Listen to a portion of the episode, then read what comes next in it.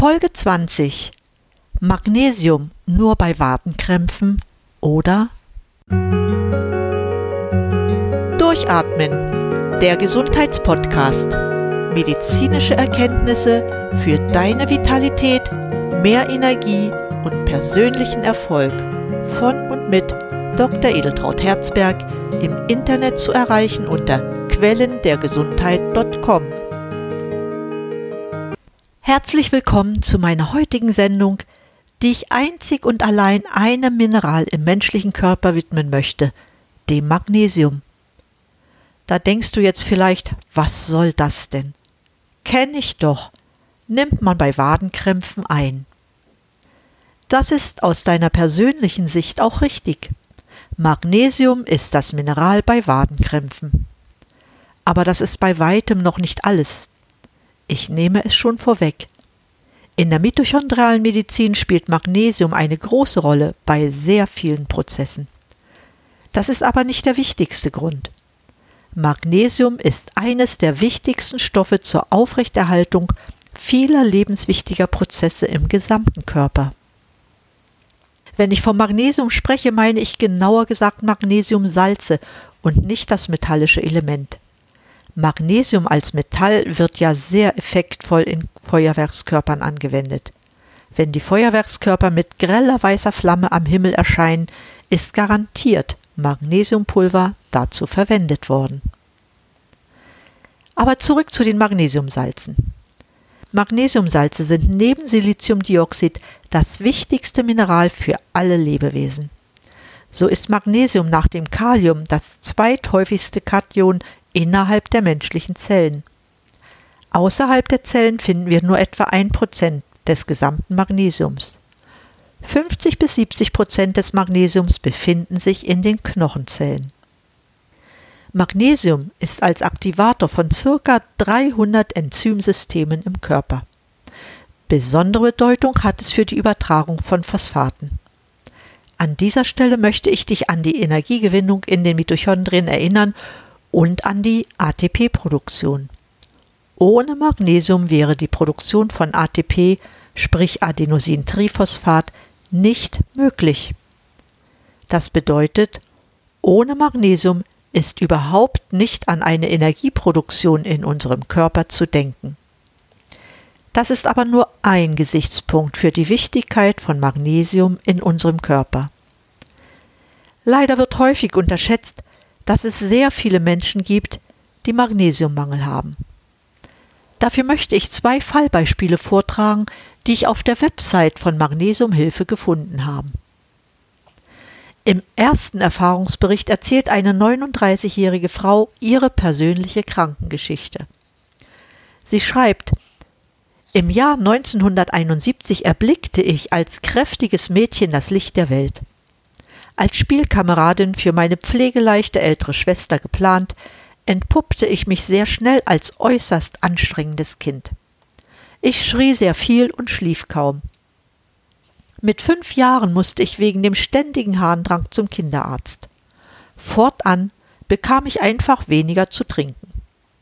Die ganze Kindheit und Jugend war geprägt von vielen schmerzhaften Symptomen wie Verkrampfung der Zehen, Halsschmerzen, Wadenkrämpfe, Magen-Darm-Beschwerden und Leistenschmerzen.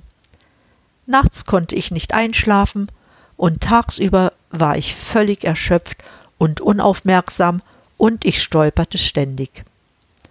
Meine Konzentrationsprobleme und Nervosität wurden dann von meiner Mutter als ADHS Aufmerksamkeitsdefizit-Hyperaktivitätssyndrom diagnostiziert. Mein Vater versuchte mich mit seinem Erziehungsstil Zucht und Ordnung zu bändigen.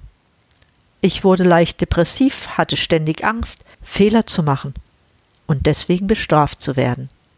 Im August 1992 verstarb ganz unerwartet meine Mutter mit erst 52 Jahren. Die Todesursache wurde nie geklärt. Nach ihrem Tod zog ich wieder ins Elternhaus zum cholerischen Vater und zur immer noch pflegeleichten, aber mittlerweile asthmatischen Schwester zurück. Meine Erschöpfungszustände wurden als Depression verkannt. Im Winter 1993 wurde ich zum ersten Mal ohnmächtig. Mein damaliger Freund, der alles mit ansah, reagierte völlig hilflos. Ich wurde nicht zum Arzt gebracht. Ich verliebte mich in einen Musiker und wir heirateten nur wenige Monate später. Bevor ich schwanger wurde, ging ich zu einem Frauenarzt in meiner westschweizerischen Heimat. Er verschrieb mir ein spezielles Vitamin- und Mineralstoffpräparat. Nur wenige Tage später war ich schwanger mit meiner Tochter. Die Schwangerschaft verlief bis zum achten Monat ohne größere Beschwerden. Dann ging nichts mehr und meine Tochter musste mit einem geplanten Kaiserschnitt geholt werden. Sie bekam bereits am dritten Tag eine Hüftschiene wegen der Hüftdysplasie. Ich konnte mich vor Erschöpfung kaum mehr bewegen und ich bekam ein Globusgefühl. Ständig schliefen meine Arme und Füße ein. Mir ging es gesundheitlich immer wieder sehr schlecht. Erschöpfung und Ohnmachtsanfälle führten mich dann endlich zu einem Arzt. Ohne Untersuchung gab man mir ein Präparat, um den Blutdruck zu erhöhen. Als ich vor einer zwölfstündigen Prüfung im Bahnhof Zürich kollabierte, bekam ich einfach ein stärkeres Blutdruckmittel. Erst als ich im Frühjahr Sommer 2003 nicht mehr die Kraft hatte, irgendetwas zu machen und ständig ohnmächtig und schwindelig wurde, ging ich zu einem Internisten. Er machte einen Bluttest, ignorierte aber die leichte Hypokalzämie. Mein Vitamin B12-Mangel wurde entdeckt und behoben. Mir ging es nach drei Bluttests und zwei Vitamin B12-Spritzen schlechter als je zuvor. Eines Nachts wachte ich auf, weil ich am ganzen Körper ein Kribbelgefühl hatte. 48 Stunden später lag ich mit verkrampften Händen und Füßen und komischen Lippen bewegungslos im Bett. Ich hatte schreckliche Angst. Ich erzählte diese Episode meinem Hausarzt. Er meinte, dass er so etwas noch nie gehört hatte. Ich bat ihn, mich zu einem Neurologen zu überweisen. Es dauerte fast sieben Wochen, bis ich endlich zu einem Neurologen gehen konnte. Ich hatte während dieser Wartezeit neue Symptome wie Augenlidzucken, eiskalte Finger und Füße, Herzrasen und Herzstiche sowie ein schmerzhaftes Rippenfell und Brustfell. Bevor ich überhaupt mit dem Neurologen sprechen konnte, wurde ein EEG gemacht. Kleine neurologische Tests wurden durchgeführt und nach circa sieben Minuten wurde ich mit der Diagnose Kreislaufprobleme entlassen. Ich rief bei meinem Hausarzt an und bat ihn um eine erneute Überweisung zu einem anderen Neurologen. Eine Woche später rief mich der Hausarzt zurück und sagte, er werde mir zwar widerwillig eine Überweisung ausstellen, aber wenn es keine multiple Sklerose sei, müsse ich gar nicht mehr in seine Praxis kommen. Auf diesen Rauschmiss reagierte ich mit Wut und Angst. Ich konnte wochenlang nichts mehr essen. Als sich an den Fingergelenken Verhärtungen zeigten, rief ich nochmals in der Praxis an. Wegen der Appetitlosigkeit bekam ich zum ersten Mal ein Magnesiumpräparat und ein Schmerzmittel und ich wurde aufgefordert, weiterhin in seine Praxis zu kommen, was ich natürlich nicht mochte. Der zweite Neurologe nahm sich zweieinhalb Stunden Zeit und ein MRT wurde gemacht. Das leider viel zu niedrig dosierte Magnesiumpräparat wirkte sich sehr positiv auf meine Herzbeschwerden aus. Alle anderen Symptome blieben bestehen. Mitte Januar machte ich einen Termin bei einem Allgemeinarzt. Dummerweise aber sehr ehrlich erzählte ich von meiner Ärzte-Odyssee. Der Arzt meinte lapidar, dass alle meine Beschwerden psychosomatisch seien. Nur ein einziger Bluttest wurde gemacht, Leberwerte und ANA. Ich wurde regelrecht zur Akupunktur abgeschoben. Im Mai 2004 wechselte ich nochmals die Arztpraxis. Die Ärztin machte Bluttests, Calcium war diesmal zu hoch und überwies mich an einen Stoffwechselspezialisten. Als ich nach zwei Tagen ohne Rückmeldung vom Krankenhaus Yogaübungen machte, bekam ich heftige Wadenkrämpfe und einen sehr starken Tremor. Endlich begriff ich die Symptome. So suchte ich im Internet gezielt nach einem angeborenen Magnesiummangel. Auf der Seite von magnesiumhilfe.de wurde ich gleich fündig. Da waren alle meine Symptome aufgelistet. Immer und immer wieder las ich die Lebensläufe, die meinen so ähnlich sahen. Und zum ersten Mal wusste ich, dass es viele Menschen gibt, die das gleiche vermeidbare Schicksal erlebten und immer noch erleben wie ich. Ich habe gleich mit einer 1800 Milligramm Magnesiumsubstitution angefangen und war bereits nach wenigen Tagen die meisten meiner Symptome los. Nach 14 Tagen rief ich in der Praxis an und erzählte von meiner positiven Magnesiumerfahrung. Zu meiner völligen Verwunderung erklärte mir die Ärztin, dass mein Magnesiumgehalt im oberen Drittel sei. Der Endokrinologe aber eine Hypokortisolemie entdeckt habe. So musste ich das Magnesium absetzen und stattdessen ein Cortisolpräparat schlucken. Nach nur zwei Tagen ohne Magnesium waren alle meine alten Symptome wieder da. Mit der Einnahme von Hydrocortison kamen neue hinzu. Nach zwei Wochen konnte ich endlich wieder mein Magnesium nehmen. Alles normalisierte sich wieder. Die Ärztin war schon etwas verblüfft, aber sie unterstützte mich. Als im Februar die lang ersehnten Unterlagen aus Berlin eintrafen, habe ich Kopien angefertigt und meiner Ärztin übergeben. Endlich bekam ich Magnesiokart. Ich musste es zwar selbst bezahlen, aber mir ging es von Tag zu Tag noch besser. Im September 2006 schickte mich mein Mann nach Berlin zu einem Treffen der Selbsthilfeorganisation. Nach dem Gespräch mit Herrn und Frau Liebsche entschloss ich mich, einen Arzt mit Magnesiumkenntnissen in der Schweiz zu suchen. Ich fand an meinem Wohnort einen Sport- und Allgemeinarzt, der sich bestens mit Magnesium auskannte. Und so bekam ich mein Magnesokart und die Krankenkasse bezahlte alles. Nach einer gesundheitlichen Verschlechterung suchte ich Ende Januar 2007 wieder meine Hausärztin auf. Der Bluttest ergab 0,9 Millimol pro Liter Magnesium im Serum. Trotz jahrelanger Magnesiumsubstitution von mindestens 1200 Milligramm Magnesium pro Tag. Ich habe viele Ärzte, die mich falsch oder gar nicht behandelten, auf Magnesium angesprochen. Ebenso habe ich für die Patientenstelle Unterlagen kopiert. Unseren schlimmen Leidensweg sollte kein Mensch mehr erleiden.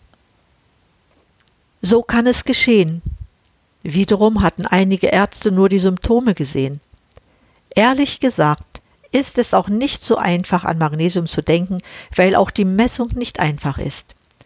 Jedoch sollte man bei unspezifischen Bedenken immer erst Magnesium, das kaum Nebenwirkungen hat, einnehmen. Man kann sich selbst viel Leid ersparen und hat schnelle Erfolge. Mein zweiter Fallbericht kommt aus der Neurologie. Eine Mutter beschreibt im August 2007 den Leidensweg ihres Sohnes. Mein Sohn, geboren 1991, wurde im Alter von neun Jahren nach dem ersten Auftreten von epileptiformen Anfällen mit Zuckungen der Arme und Beine, Verdrehen der Augen und Verkrampfungen, jedoch nie Verlust des Bewusstseins mit einer Epilepsie aufgrund einer Fehlbildung im Hirn diagnostiziert. Zu diesem Zeitpunkt lag sein Magnesiumspiegel bei 0,78 Millimol pro Liter, bereits unter dem sechs Jahre später empfohlenen Mindestwert von 0,8 Millimol pro Liter. Sein EEG war laut Arztbericht ein unauffälliges Wach-EEG ohne Herd- oder hypersynchrone Aktivität. Er wurde sofort vor der ersten Blutuntersuchung auf ein Antiepileptikum eingestellt und war dann drei Jahre lang anfallsfrei. Dann begannen die Anfälle wieder in Form von leichten Attacken mit Lidflimmern und Lähmungen der Hand. Daraufhin wurde das Antiepileptikum aufdosiert, bis zur Vergiftungsgrenze ohne Besserung. Anfang 2004 erfolgte eine Umstellung auf ein anderes Antiepileptikum mit katastrophaler Verschlechterung der Lage. Es kam zu schweren, langen Anfällen bis zu vier Minuten und häufig in zeitlicher Korrelation zur Medikamenteneinnahme, die schon nach sehr kurzer Zeit nicht mehr zumutbar war. Deshalb wurde er auf das nächste Antiepileptikum umgestellt und gleichzeitig das zweite reduziert mit der Folge schwerer Entzugsanfälle. Im Verlauf von 2004 wurde das neue Antiepileptikum bis über die Vergiftungsgrenze aufdosiert, bis 1800 Milligramm pro Tag mit stetig schlechter werdender Anfallssituation und Auftreten von Schwindelattacken. Im Februar 2005 entschlossen wir uns zu einem EEG-Monitoring, um die Möglichkeit einer Operation auszuloten. Es wurde uns eine subpiale Transsektion empfohlen mit dem Risiko einer Halbseitenlähmung und Erfolgsaussicht von 60 Prozent. Das lehnte mein Sohn damals ab. Durch die Nebenwirkungen der Medikamente war mein Sohn immer müde und auch nicht so leistungsfähig wie früher. Seine schulischen Leistungen entsprachen bei weitem nicht dem, was er ohne Medikamente hätte leisten können. Im Juni 2006 erfuhr ich im Forum des Epilepsienetzes von einem anderen User, dass Magnesium positive Wirkungen bei Epilepsie haben kann. Daraufhin begannen wir Magnesium zusätzlich zu geben und hatten sofort eine anfallsfreie Zeit von über sechs Wochen. Das war Rekord, fast seit Beginn der Anfälle. Sechs Wochen nach Beginn der Magnesiumtherapie ließen wir den Magnesiumspiegel nehmen. Das wurde gemacht, weil der Arzt eine Überdosierung ausschließen wollte. Noch zu dem Zeitpunkt lag der Magnesiumspiegel bei 0,65 Millimol pro Liter selbst für die Normen der Schulmedizin im untersten Bereich.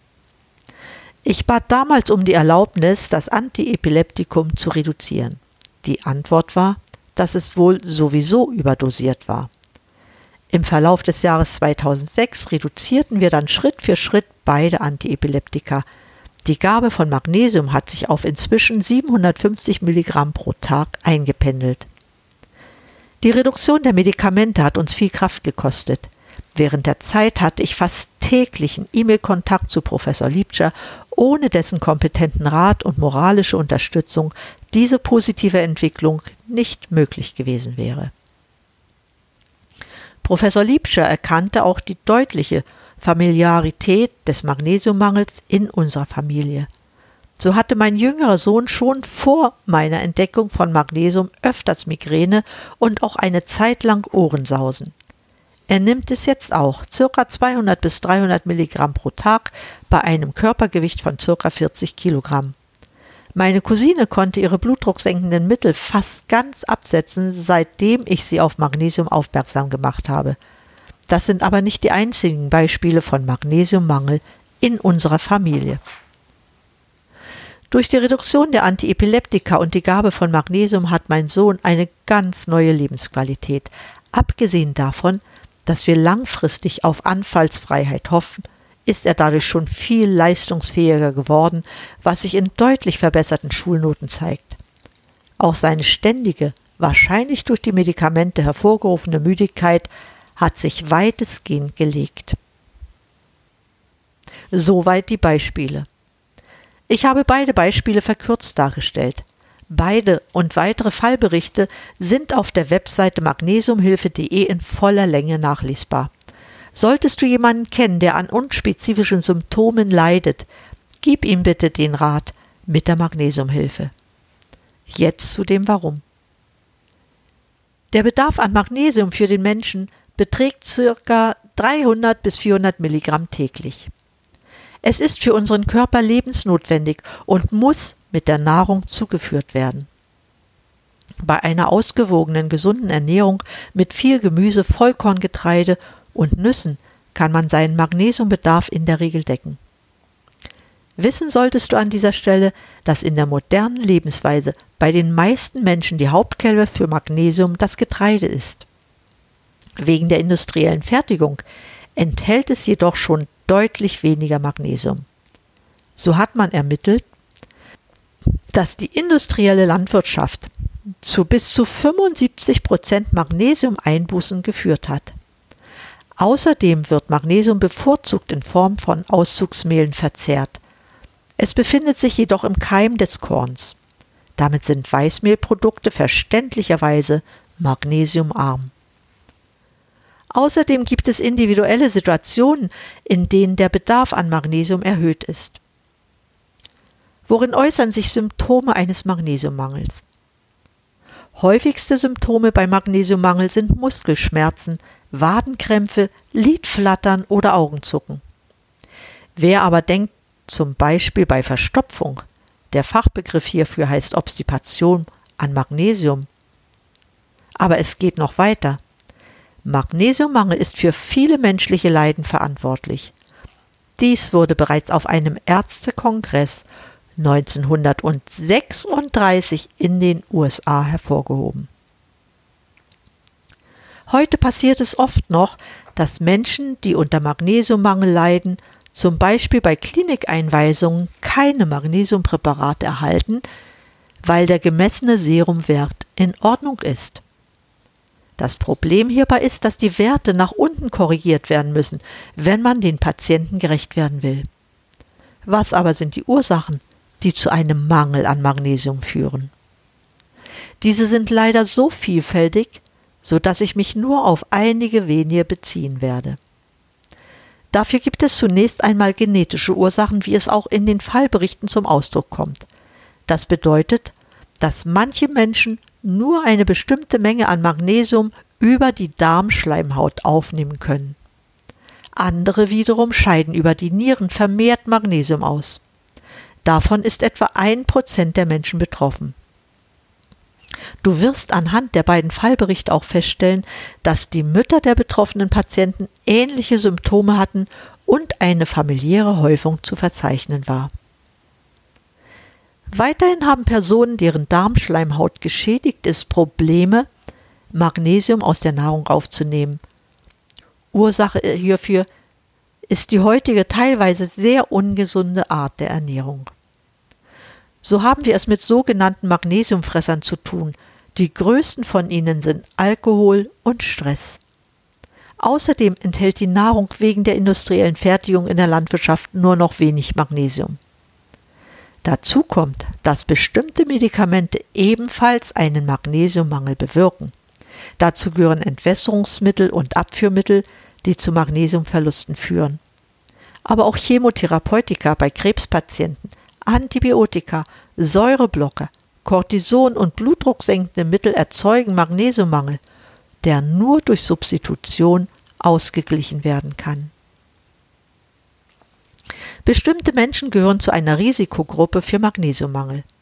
Das sind Sportler, die sehr viel Magnesium ausschwitzen, Saunagänger gehören ebenfalls dazu.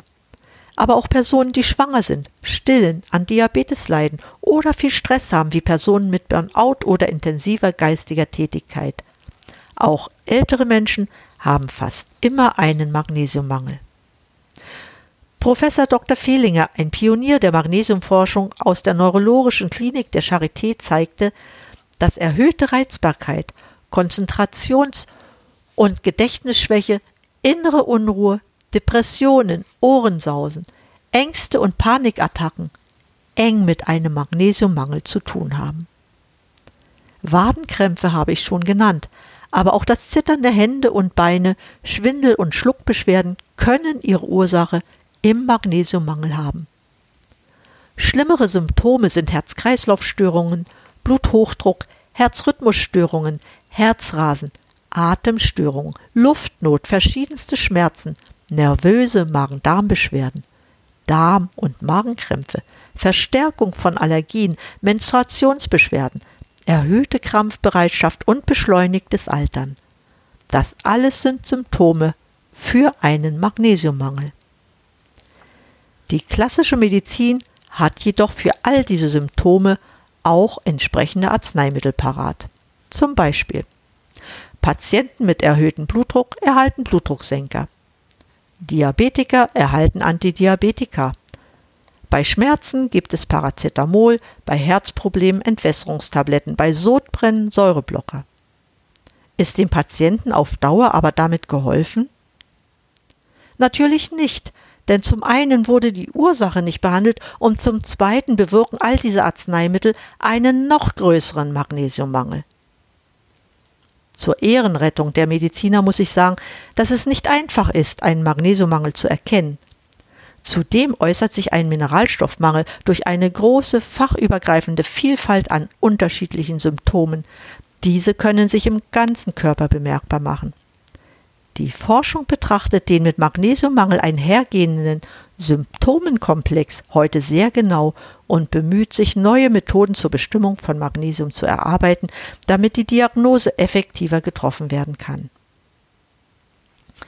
Wie sollte man aber verfahren, wenn der Verdacht eines Magnesiummangels besteht? Professor Karl Hecht schlägt vor, eine Magnesiumsalztherapie als Basistherapie zu jeder Mehrfacherkrankung durchzuführen.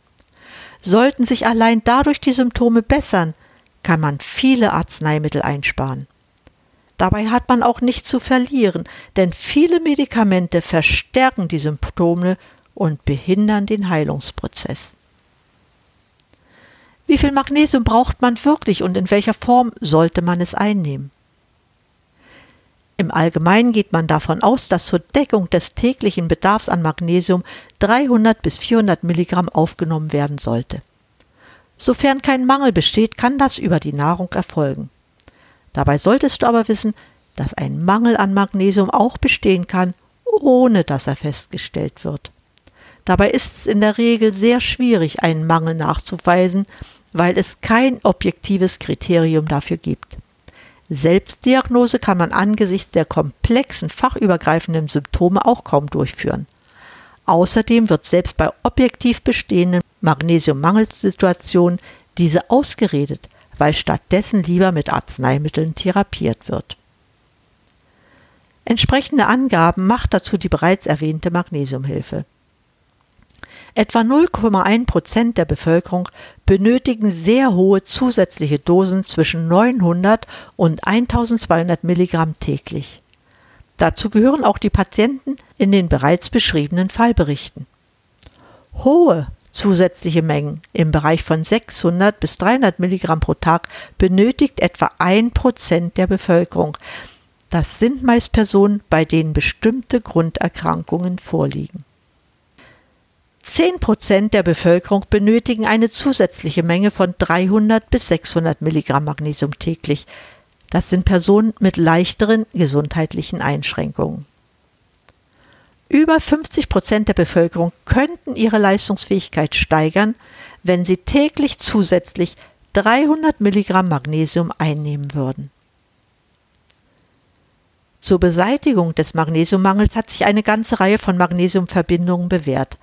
Dazu gehören Magnesiumoxid, Magnesiumcarbonat, Magnesiumcitrat, Magnesiumorotat, Magnesiummalat und Magnesiumglycinat. Ich selbst bevorzuge Darreichungen, die organisch gebunden sind, weil sie sehr gut verträglich sind. Seit einiger Zeit benutze ich gerade bei Krämpfen auch eine transdermale Applikationsform, das man als Magnesiumöl kaufen kann. Dies ist jedoch kein Öl, sondern eine 30-prozentige Magnesiumchloridlösung aus dem Zechsteinmeer, das sich wie Öl anfühlt. Es kann an bestimmten Stellen des Körpers einmassiert werden. Der Vorteil ist, dass der Verdauungskanal umgangen wird und es schnell in das flüssige Bindegewebe eindringen kann. Dabei wird das Magnesiumsalz schnell im gesamten Körper verteilt, weil das flüssige Bindegewebe überall im Körper ist. Ich hoffe, dass ich dich mit allen notwendigen Informationen über Magnesium versorgt habe. Unbedingt erwähnen möchte ich zum Schluss. Wenn ich heute nur über Magnesium gesprochen habe, so hat das seine Berechtigung, damit du mehr darüber weißt. Jedoch ist die Anwendung von Magnesium noch viel komplexer. Die isolierte Betrachtung der Magnesiumanwendung ist jedoch nicht immer sinnvoll. Warum ist das so? Es ist ein Wechselspiel von Magnesium mit anderen wichtigen Mineralien, die auch für die Betrachtung von Entzündungen wichtig sind. Diese Mineralien sind Calcium und Bohr. Dabei muss man auch noch Vitamin D3 in Betracht ziehen. Dafür wird es eine eigenständige Sendung geben. Somit bin ich am Ende der heutigen Sendung. Vielen Dank für dein Interesse an diesem wichtigen Thema. Hat es dir gefallen? Dann zeig mir das durch eine positive Bewertung und empfiehl diese Sendung deinen Freunden. In meinen Shownotizen auf meiner Website queltdergesundheit.com habe ich alles noch einmal zusammengefasst, einschließlich der Links zur Magnesiumhilfe. Wichtig ist natürlich die Anwendung der vielen Tipps. Wenn du Fragen hast, schreib